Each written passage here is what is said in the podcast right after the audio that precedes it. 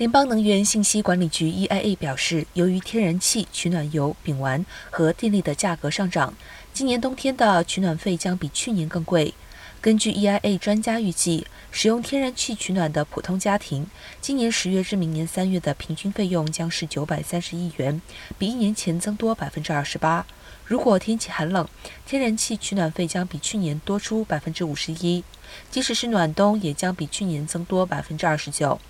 全美近半数的家庭是使用天然气取暖，暖油取暖家庭费用将比去年多百分之二十七，